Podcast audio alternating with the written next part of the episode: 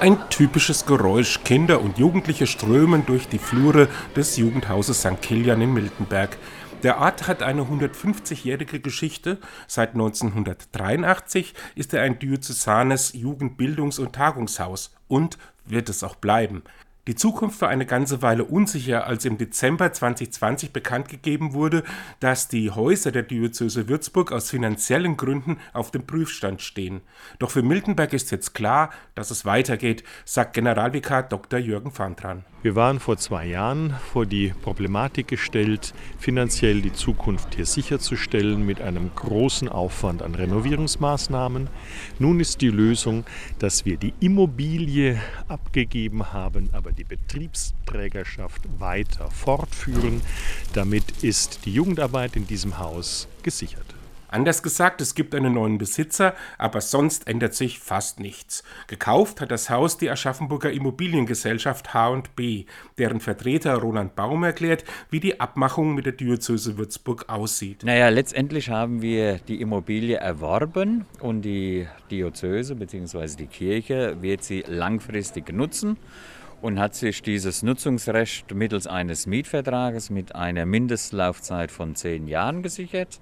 Sie haben dann weiterhin noch Optionsrechte, sodass also mindestens für 20 Jahre der bisherige Nutzer hier entscheiden kann, wie er es weiterhin nutzt oder auch nicht nutzt. In dieser Zeit wird es keinen Stillstand geben, denn es besteht an vielen Stellen ein Sanierungsbedarf. Dach, Fenster, Heizung, Dämmungen, all das steht an und soll nachhaltig erledigt werden. Für die Firma H&B, die im Schwerpunkt in Gebäude für die Industrie investiert, ist der Erwerb dieses Hauses laut Baum schon etwas Besonderes. Es hat etwas anderes in ein Jugendhaus einzusteigen. Das hat mehr eine soziale Komponente als eine klassische Immobilie für ein äh, Industrieunternehmen. Das glaube ich, hier wird es ein bisschen mehr menscheln.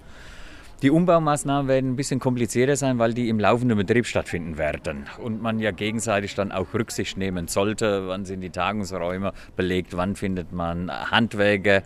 Äh, das wird noch eine Herausforderung werden. Doch eine Herausforderung, die Kinder und Jugendlichen zugutekommen wird.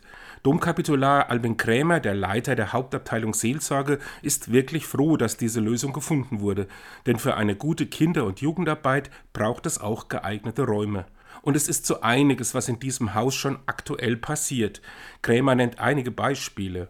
Ja gut, es sind jetzt so zum einen diese Angebote äh, für, für Schulklassen, für Tage der Orientierung, für die Schüler, für die Ausbildung von Tutorinnen, von Tutoren, die Gruppenleiterschulen, Gruppenleiterschulen, Ministranten, Wochenenden, äh, auch das Angebot, was ja auch eine Entlastung der pastoralen Räume ist, dieses Starkwochenende ähm, für die Firmenbewerberinnen und Firmenbewerber. Zum anderen natürlich aber auch, wofür das Haus Möglichkeiten und Ressourcen zur Verfügung stellt, wenn jetzt Gruppen aus den pastoralen Räumen oder aus einigen Vereingemeinschaften oder Gemeinden auch äh, hierher kommen. Dass Stillstand auch von Seiten der Diözese nicht geplant ist, zeigt sich darin, dass im Jugendhaus St. Kilian wieder in Personal investiert wird. Ich bin sehr froh und dankbar, dass es uns gelungen ist, jetzt ab Januar 23 wieder einen erfahrenen Jugendseelsorger äh, gewinnen zu können, der dann hier in Miltenberg auch als personelles Angebot in Anführungszeichen äh, zur Verfügung steht, sowohl für die Gruppen, die hier ins Haus kommen, aber auch so Angebote zu machen äh, für die Region mit Jugendgottesdiensten, Jugendkreuzwegen